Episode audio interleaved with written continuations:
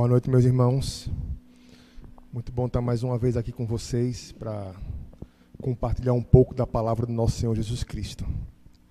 Vou pedir para vocês abrir lá na carta de Paulo aos Gálatas, capítulo 1. E deixar aberto aí a sua Bíblia nessa parte, que vamos fazer uma pequena introdução. Carta de Paulo aos Gálatas, capítulo 1.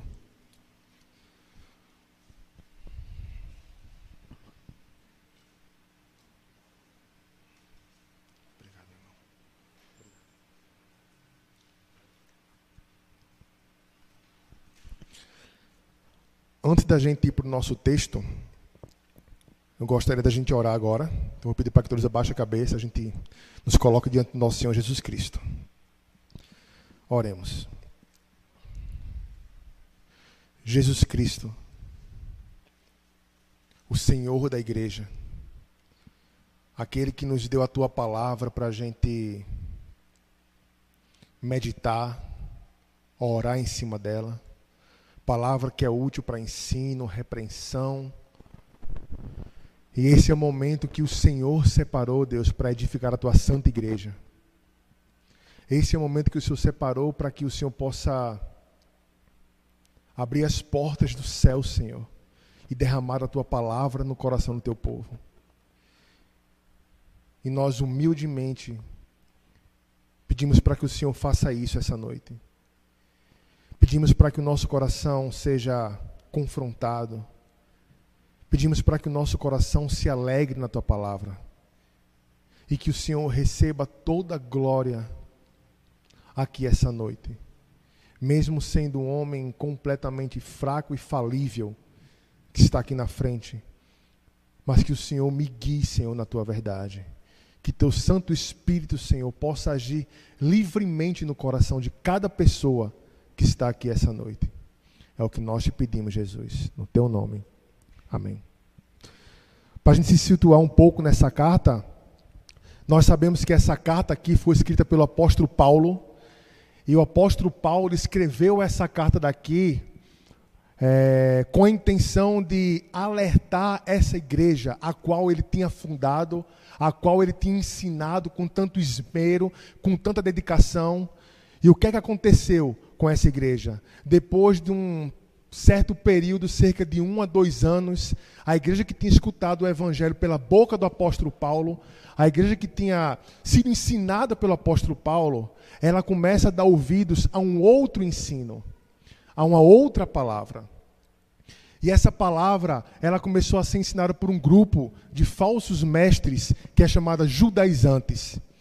E esse grupo de falsos mestres ensinava que para ser salvo, para aderir ao cristianismo não era somente crer em Jesus Cristo, não era somente arrepender-se dos seus pecados, mas era necessário fazer mais alguma coisa, que era guardar a lei, que era se circuncidar, que é aquele corte que todo homem que se converteu ao judaísmo fazia no seu pênis para poder ser como um símbolo da aliança de Deus com o seu povo. E é isso que os judaizantes ensinavam. Se você quer ser um cristão, você não precisa apenas crer em Jesus Cristo, mas você precisa também fazer a circuncisão. Você precisa também observar as festas judaicas. Você precisa também guardar a lei. E isso é completamente contrário ao que o apóstolo Paulo ensinava, que era a salvação somente pela graça, que era a salvação somente pela fé no Senhor Jesus Cristo. Então, essa carta daqui é um grito que o apóstolo Paulo dá para essa igreja que estava se desviando. Olhe no versículo 6 e 7 aí na sua Bíblia. Por isso que ele vai escrever isso. Admira-me que estejais passando tão depressa daquele que vos chamou na graça de Cristo para outro evangelho, o qual não é outro, senão que alguns que vos perturbam e querem perverter o evangelho de Cristo. Então Paulo mostra aqui nesse texto a sua perplexidade. Como é que pode, Gálatas, tão depressa, tão rápido, num curto período de tempo, você passar para um outro evangelho? E quando ele vai falar aqui nessa parte aí no versículo 7, senão que alguns que vos perturbam. Ele está justamente falando de quem? Dos judaizantes. Daquele grupo de irmãos que estavam ensinando um outro evangelho, que inclusive Paulo vai falar no versículo 8 aí, que é anátema, maldito. Então, essa foi a circunstância que levou o apóstolo Paulo a escrever essa carta, uma carta urgente para essa igreja. E na última pregação que eu preguei aqui, alguns meses atrás, eu preguei no versículo 1 e no versículo 2. E se você colocar os seus olhos na sua Bíblia aí, você vai ver que Paulo começa escrevendo essa carta defendendo que ele era um apóstolo de Jesus Cristo. Defendendo que ele era um apóstolo de Jesus Cristo. E por que ele faz isso? Porque os judaizantes estavam acusando de que Paulo não era um apóstolo. E a intenção por trás dessa acusação que os judaizantes estavam fazendo contra o apóstolo Paulo é porque queriam minar a autoridade do apóstolo Paulo. Como assim? Ele estava inventando essa conversa que Paulo não era um apóstolo, que ele não foi separado pelo Senhor Jesus Cristo, que foi separado por homens, porque ele queria tirar a credibilidade do apóstolo Paulo, para que os Gálatas e para que as outras igrejas, ao escutar os judaizantes, começassem a dar ouvidos aos judaizantes. Então, essa, essa mentira que eles inventavam era uma forma de minar a autoridade do apóstolo Paulo. Por exemplo, imagine aí, você confia demais numa determinada pessoa. E de repente alguém inventa uma mentira, alguém inventa algo realmente que tira a credibilidade dessa pessoa, e você vai começar talvez a olhar para essa pessoa com um olhar diferente. Você vai começar a medir as palavras dessa pessoa. Você vai começar a desconfiar dessa pessoa. Então essa era a intenção que os judaizantes tinham ao inventar essa mentira sobre o apóstolo Paulo, de que ele não era um apóstolo como os doze que foram chamados pelo Senhor Jesus Cristo. E o texto que nós vamos ler hoje é justamente também Paulo, meio que defendendo-se também de mais duas acusações que os judeus antes faziam contra ele. Termina a sessão onde Paulo está defendendo o seu apostolado, que ele é um apóstolo de Jesus Cristo, e vai começar agora uma sessão onde Paulo começa a defender que o evangelho que ele recebeu é o evangelho realmente de Jesus Cristo, que ele recebeu por meio de Jesus Cristo. Mas antes de chegar nessa sessão, nessa sessão, tem um versículo, que é o versículo 10, que nós vamos ler agora, que Paulo vai falar das motivações o qual levava ele a pregar o evangelho da forma que ele pregava. Então vamos para o nosso texto. Versículo 10 é o nosso texto hoje. Porventura, procuro eu agora o favor dos homens ou de Deus? Ou procuro agradar a homens? Se agradasse ainda a homens, não seria servo de Cristo. Esse é o nosso texto essa noite que vamos meditar e vamos procurar tirar coisas práticas desse versículo para nossas vidas. E vamos perceber que o apóstolo Paulo, ele coloca três sentenças nesse versículo. E essas três estão duas em forma de pergunta e uma em forma de afirmação. E a primeira é: procuro o favor dos homens ou de Deus. A segunda, procura agradar a homens.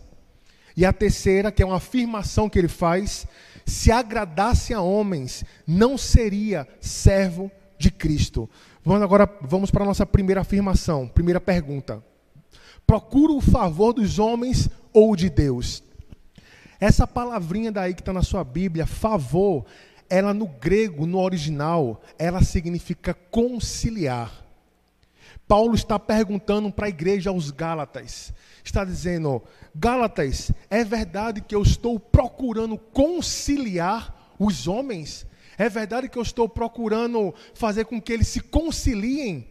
Mas o que é que significa essa palavra conciliar dentro do seu contexto? Paulo está querendo falar aqui, levantando uma questão que era uma acusação que os judaizantes estavam fazendo para ele, como se Paulo estivesse afrouxando a lei como se Paulo tivesse facilitando a mensagem para que pessoas aderissem ao cristianismo. Então, a acusação que era feita contra o apóstolo Paulo é que o apóstolo Paulo estava pregando uma mensagem facilitando para que pessoas se convertessem ao cristianismo. Essa é a acusação. Por isso que ele faz essa pergunta para os Gálatas. Estou eu, por acaso, procurando o favor dos homens, Gálatas? Mas é importante a gente entender o porquê dessa pergunta que Paulo faz aqui. Os judaizantes, como vocês já sabem, ensinava que não era necessário apenas crer em Jesus Cristo para poder ser salvo, crer em Jesus Cristo para poder ser um cristão. Ele falava que tinha que circuncidar-se também. E a mensagem que Paulo pregava era uma mensagem que não exigia circuncisão. A mensagem que o apóstolo Paulo pregava era uma mensagem que ele não exigia que gentios, pessoas que não faziam parte do povo de Deus, não fizesse esse sinal que era a circuncisão. E isso fazia com que os judaizantes olhassem para Paulo e acusassem Paulo de que Paulo estava reduzindo a mensagem, reduzindo as exigências do evangelho, para que pessoas mais facilmente aderissem à fé cristã. Por isso que Paulo faz essa pergunta. Por isso que ele pega e fala: Estou eu procurando, meus amigos, Gálatas, meus irmãos, realmente eu procuro conciliar homens? Realmente eu reduzo a mensagem do Evangelho? Vamos ver. Abram lá em 1 Coríntios capítulo 1, versículo 23. Vamos ver se isso era uma verdade na vida do apóstolo Paulo, em seu ministério. Coríntios 1, 23.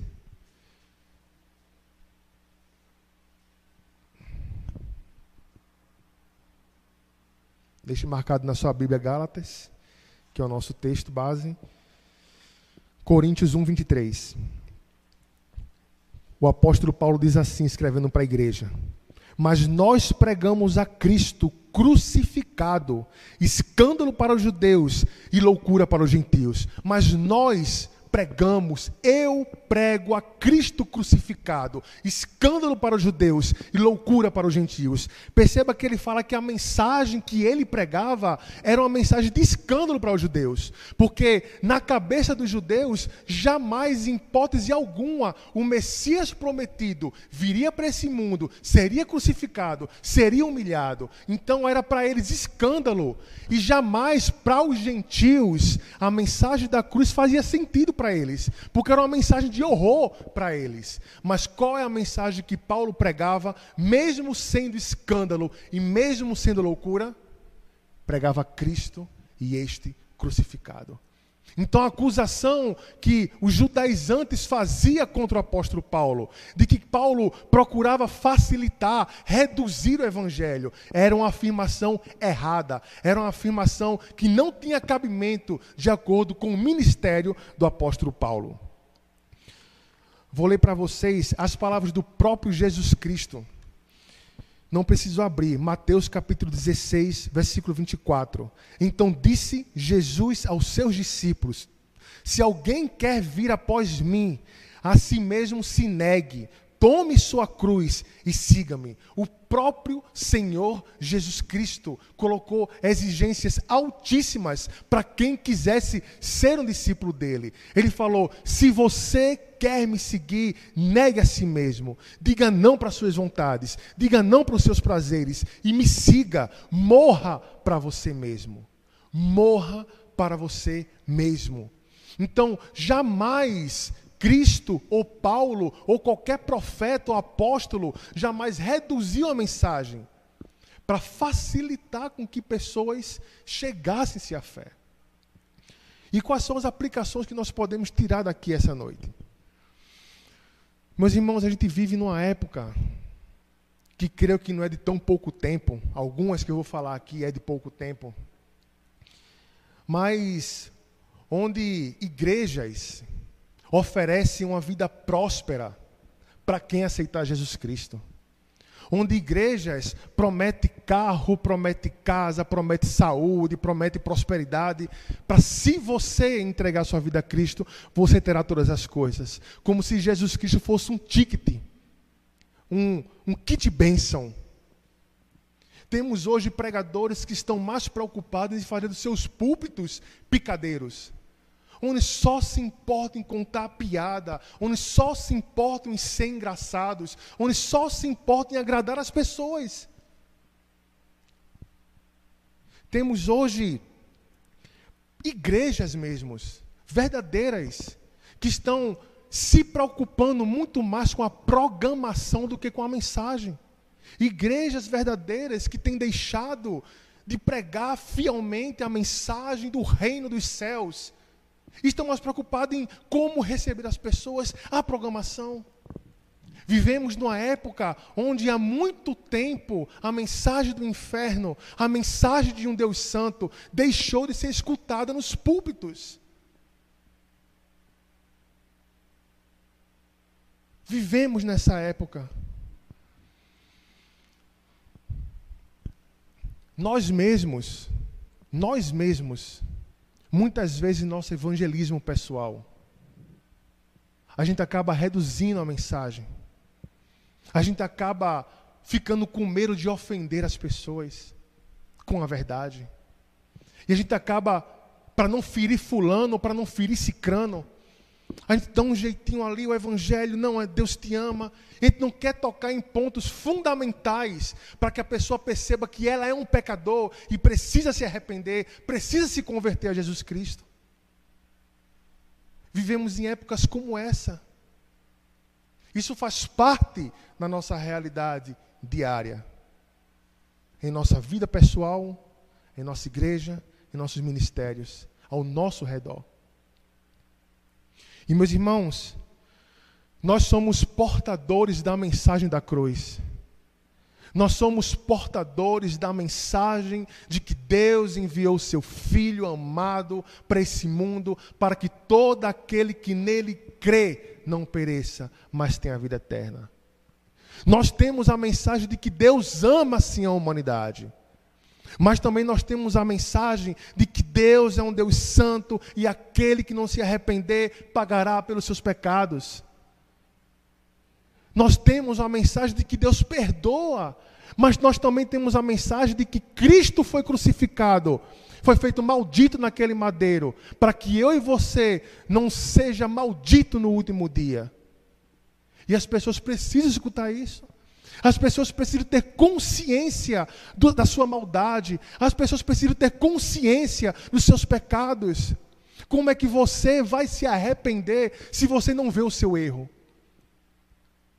Como é que você vai pedir perdão para alguma pessoa se você não sabe que você feriu essa pessoa?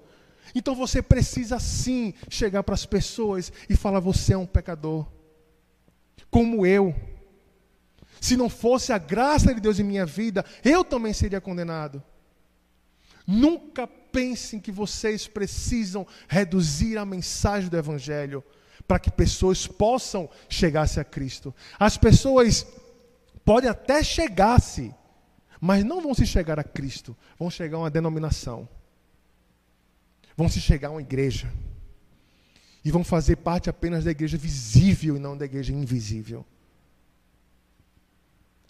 Seja fiel na mensagem do Evangelho. Seja íntegro na mensagem do Evangelho. É isso que Paulo está falando aqui. Eu não procuro, eu não diminuo a mensagem do meu Senhor para fazer com que pessoas cheguem-se à fé em Jesus Cristo. E eu pergunto para você, meu irmão, nesse critério, você tem sido fiel ao Senhor Jesus Cristo? Nesse critério de carregar a mensagem do reino, você tem entregado ela por completo para as pessoas? Ou você tem procurado dar um jeitinho de não magoar as pessoas para que as pessoas cheguem? Sejamos fiéis na nossa mensagem.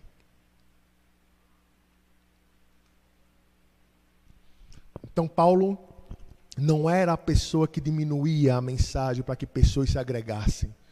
Paulo entregava a mensagem por completo. A segunda pergunta que Paulo faz é: veja na sua Bíblia, procura o quê? Quem é que fala?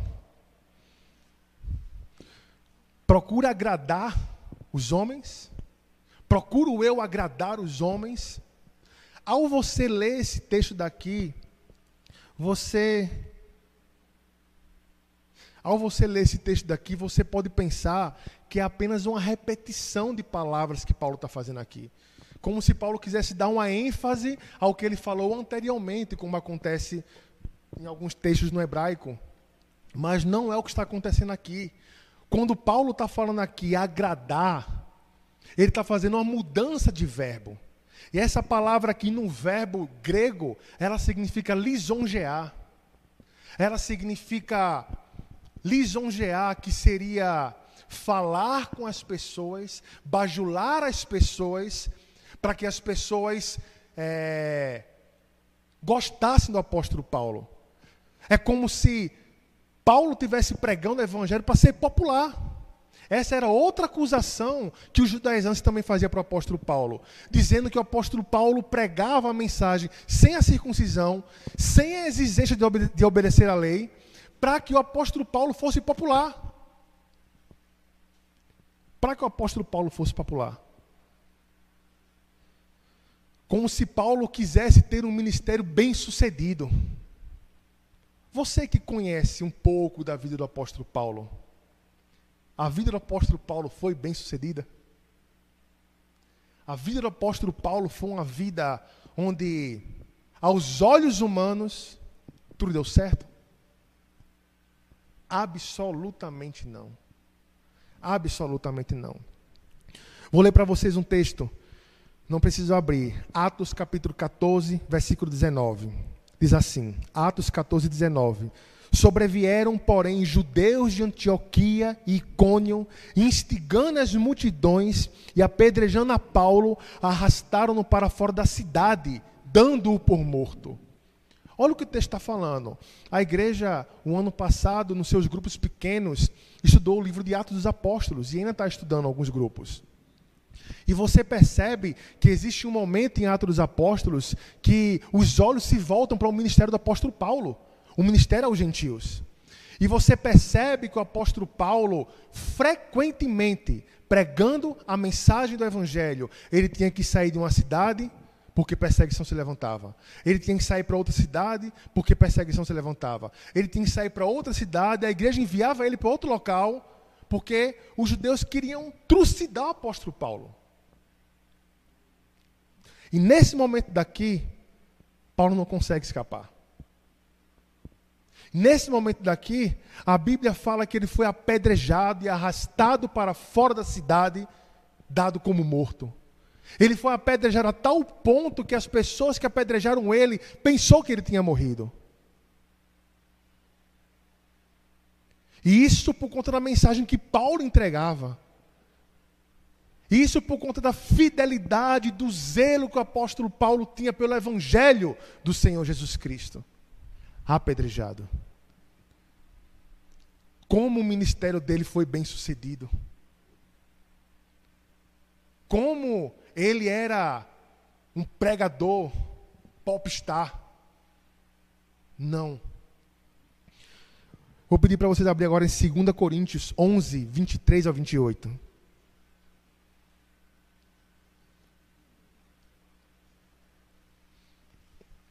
Segunda Coríntios 11, 23 ao 28. É um texto maior, quero que vocês leiam comigo.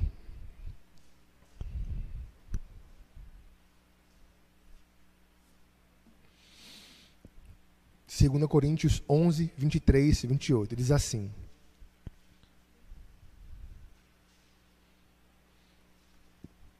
São ministros de Cristo? Falo como fora de mim eu ainda mais, em trabalhos muito mais, muito mais em prisões, em açoites, sem medida, em perigo de morte muitas vezes. Cinco vezes recebi dos judeus uma quarentena de açoites, menos um. Fui três vezes fustigados com vara, uma vez apedrejado. Em naufrágio, três vezes. Uma noite e um dia passei na voragem do mar, em jornadas muitas vezes, em perigo de rios, em perigo de salteadores, em perigo entre patrícios, em perigo entre gentios, em perigos na cidade, em perigos no deserto, em perigos no mar, em perigo entre falsos irmãos, em trabalhos e fadigas em vigílias, muitas vezes, em fome e sede, em jejuns, muitas vezes, em frio e nudez, além das coisas exteriores, ao que pesa sobre mim diariamente a preocupação com todas as igrejas. Paulo escreve aqui para a igreja de Coríntios e existiam alguns falsos mestres que se diziam falso, que se diziam ministros de Cristo. Por isso que Paulo começa aí no versículo 23 falando: "São ministros de Cristo esses?" E é como se Paulo tivesse tirando seu currículo e mostrando para a igreja de Coríntio, dizendo: "Olha, eu sou um ministro de Jesus Cristo. Eu sou". E o que é que Paulo relata aí? Paulo relata que ele foi preso, Paulo relata que ele foi açoitado, Paulo relata que ele sofreu perigo de morte, Paulo relata que ele recebeu 40 chicotadas menos um, Paulo relata que ele foi fustigado com varas e outras coisas que está aqui no texto. Paulo sofreu por amor do Evangelho do nosso Senhor Jesus Cristo. Paulo sofreu. E tudo isso por quê? Porque ele era fiel à mensagem que Jesus Cristo entregou para ele. Certamente, se ele alterasse a mensagem que Jesus entregou para ele, ele não teria passado por tudo isso aqui que ele passou. Ele não teria passado. Mas ele era fiel ao ministério que Cristo entregou para ele. Ele era fiel ao chamado que Jesus Cristo o chamou. E vamos ver agora, para encerrar essa parte, como é que terminou a vida do apóstolo Paulo? Não preciso abrir, preste atenção no que eu vou falar aqui no versículo.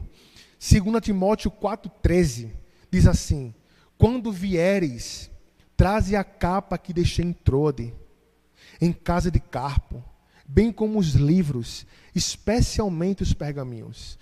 Essa carta daqui é a última carta escrita pelo apóstolo Paulo. E Paulo está chegando aqui para Timóteo, Paulo está preso. Paulo está na masmorra. Paulo está acorrentado. Paulo está com frio. Por isso que ele fala para Timóteo: Timóteo, quando você vir, traz a minha capa, que eu deixei em Trode. Paulo está com frio. Paulo pede para Timóteo: Timóteo, traz também os meus livros. Por que ele pede isso? Porque, mesmo depois de velho, mesmo depois de tanto conhecer a Escritura, ele queria continuar conhecendo mais. E Paulo está sozinho numa cela. Versículo 16 de 2 Timóteo, capítulo 4. Na minha primeira defesa, ninguém foi a meu favor. Antes, todos me abandonaram. Olha só, como é que o apóstolo Paulo terminou sua vida? Preso na masmorra, acorrentado, com frio, sozinho e abandonado. A acusação que os judaizantes faziam contra o apóstolo Paulo tinha algum cabimento olhando para a vida do apóstolo Paulo? Não. Não. O apóstolo Paulo, em nenhum momento, em nenhuma fração de segundo do seu ministério, tentou ser popular. Pelo contrário, aos olhos da teologia da prosperidade hoje, a, a teoria da prosperidade poderia olhar para a vida do apóstolo Paulo e falar que foi uma vida fracassada. Porque não tem absolutamente nada a ver com prosperidade. Pelo contrário, quando Paulo era um fariseu religioso, perseguidor de cristão, Paulo tinha influência política, Paulo tinha influência religiosa, Paulo tinha condições financeiras, Paulo era conhecido, Paulo era respeitado. Quando ele entregou sua vida a Cristo, ele perdeu tudo. Absolutamente tudo ele perdeu. E deixa eu fazer uma pausa aqui para você, essa noite, que ainda não entregou a sua vida a Cristo. A exigência de Jesus Cristo para a sua vida é literalmente perder tudo. Absolutamente tudo. Ele chama você, vinde a mim, mas deixe tudo. Mas quando é que um pecador faz isso? É porque ele, como o apóstolo Paulo mesmo relata lá em Filipenses, ele olhou para Cristo, ele teve um vislumbre da pessoa de Cristo, viu a beleza, viu a glória de Cristo e falou: Ele é muito mais precioso do que qualquer coisa. Não é à toa que o apóstolo Paulo fala que tudo aquilo na qual ele se orgulhava era esterco, era fezes. Então, Paulo por Cristo perdeu tudo, absolutamente tudo. Mas sabe, o que me impressiona em um versículo que eu li essa semana no meu devocional é, é como se fosse um, um raio-x do coração do apóstolo Paulo. Que mostra a grande motivação do apóstolo Paulo. Eu vou ler para vocês esse texto daqui, Atos 20, 24. Quiserem ler depois em casa, Atos 20, 24.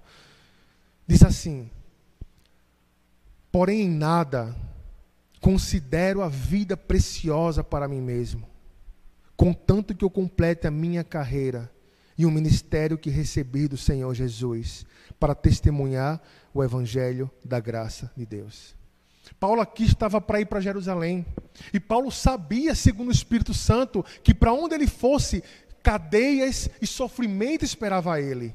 E o apóstolo Paulo, numa pregação de despedida de onde ele estava, Paulo pega e fala o quê? Essa pérola que está aqui.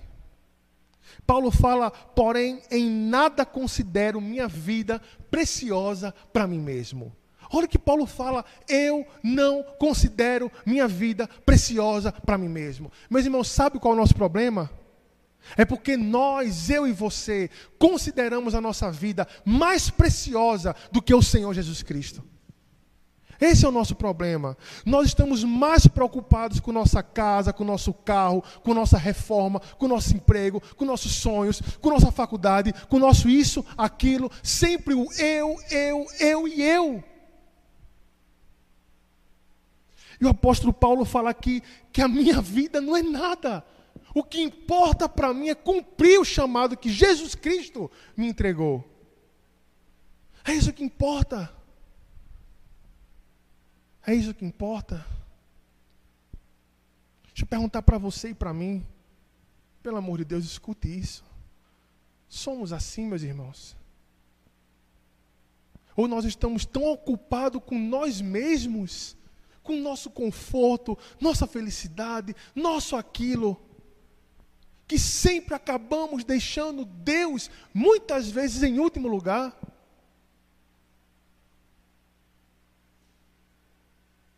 Quantas vezes? O que importa não é eu e você, não é isso que importava para Paulo. Paulo importava com Jesus Cristo e a mensagem do reino. Que possamos ser assim, meus irmãos. Que possamos ser assim. Meus irmãos, se você e eu queremos ser um discípulo de Cristo, queremos ser um pregador do Evangelho, ser um missionário, ser um evangelista. Ou então ser um cristão na sua profissão, ser um representante do reino aonde você estiver. Se você escolher ser fiel a Jesus Cristo, talvez isso custe tudo a você. Se você escolher, para mim o que vai importar a partir de hoje não é a minha vida, mas é Jesus Cristo que vai importar. Talvez isso custe sua cabeça. Talvez isso custe seu emprego. Talvez isso custe a sua promoção que você vai receber no seu emprego. Custe seu curso, qualquer outra coisa. Mas um servo fiel do Senhor Jesus Cristo jamais deve se preocupar, primeiramente, com Ele mesmo, mas sim com o que Cristo nos entregou. Para Paulo, Cristo era tudo. Absolutamente tudo. E para você? E para você? Então, na primeira pergunta nós vimos que a acusação que os judaizantes faziam contra o apóstolo Paulo é que Paulo procurava conciliar, facilitar o caminho, e nós vimos que não. Na segunda pergunta, agora que nós vimos, eles acusavam Paulo que Paulo era um bajulador, que Paulo falava palavras de lisonjear as pessoas para alcançar é, prosperidade, e nós vimos que não. E agora vamos para a afirmação final de Paulo, que ele vai justamente explicar as acusações anteriores que nós lemos agora. A terceira afirmação dele: se agradasse a homens, não seria servo de Cristo. Essa é interessante. Paulo chega aqui para os Gálatas e fala: Gálatas, olha, a acusação que estão me fazendo é mentira. Porque se for assim, eu não sou um servo de Cristo. Paulo está apontando para a sua própria vida como um servo. E todos aqui, ou quase todos aqui, sabem que essa palavra no original é doulos, que significa escravo. Paulo afirma aqui para os Gálatas que ele é um escravo. E o texto fala que ele é escravo de quem? De Cristo. Escravo de Cristo. Escravo de Cristo significa ser completamente dele, sem absolutamente nenhuma reserva.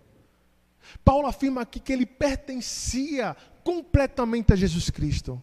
Paulo aqui afirma que ele era totalmente de Jesus Cristo, sem nenhuma reserva. Paulo está falando aqui que o que importava para ele não era a sua própria vontade, mas a vontade do seu Senhor Jesus Cristo. Por isso que as acusações que estavam fazendo contra ele eram incabíveis, pela própria vida que o apóstolo Paulo demonstrava, uma vida de zelo, piedade e fidelidade escravo de Cristo. Escravo. O apóstolo Paulo, até o último dia de sua vida, foi fiel ao Senhor Jesus Cristo. Estava pensando um dia desse, falando em ser, falando agora nisso de foi fiel até o final de sua vida. O apóstolo Paulo conseguiu olhar para trás no final de sua vida e fazer uma retrospectiva de sua vida e chegar no seu dia presente e falar: combati o com bom combate, completei a carreira. Quantos de nós vamos conseguir chegar no nosso último dia de nossa vida e falar: eu combati o bom combate, eu combati. O escravo de Cristo. Paulo era um escravo de Jesus Cristo. Meus irmãos, deixa eu perguntar para você. Você é um escravo de Cristo.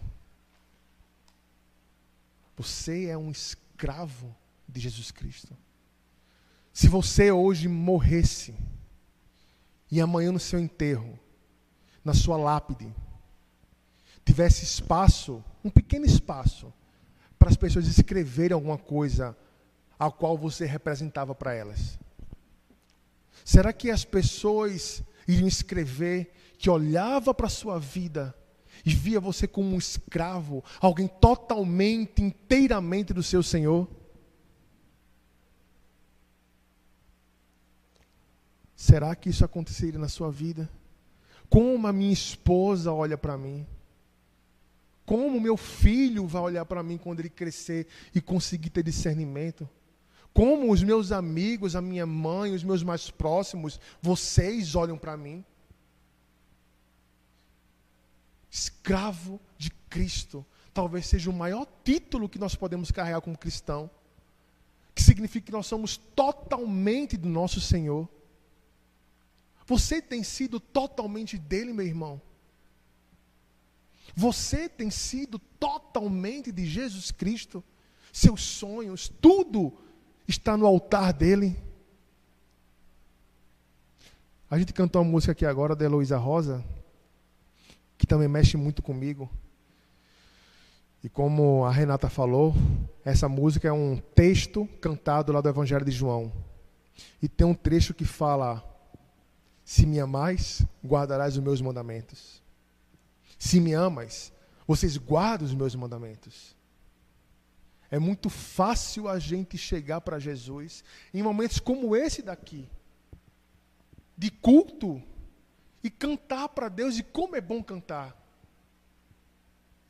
Mas será que durante a semana a gente vive uma vida de obediência? Será que durante a semana nós vivemos uma vida de sacrifício? Uma vida de dizer não para nós mesmos, para a gente chegar aqui cantar em espírito e verdade para Jesus Cristo, que nós o amamos. Escravos. Mas talvez aqui alguém não entenda muito bem o que é ser escravo de Cristo. É por força, por violência. Eu quero dar um exemplo que mexeu muito comigo no passado. E eu creio que eu já contei aqui, mas vou contar mais uma vez. Um determinado dia, uma mulher estava sendo vendida no meio da praça pública. E tinha dois senhores lá, colocando preços. Eu dou tanto. E quando um senhor falava, eu dou tanto, outro falava, eu dou tanto. Enquanto eles dava o lance por quanto ia comprar a mulher, eles falavam coisas horrendas que iria fazer com a mulher. Simplificando. Do nada apareceu um homem. E esse homem deu um lance. E quando ele deu um lance, todo mundo olhou para ele. Porque é um lance que ninguém poderia cobrir. Era uma fortuna. Até mesmo a mulher olhou para o homem e ficou sem entender com o lance que, ela, que ele deu. E a mulher foi levada por este homem que deu um grande lance.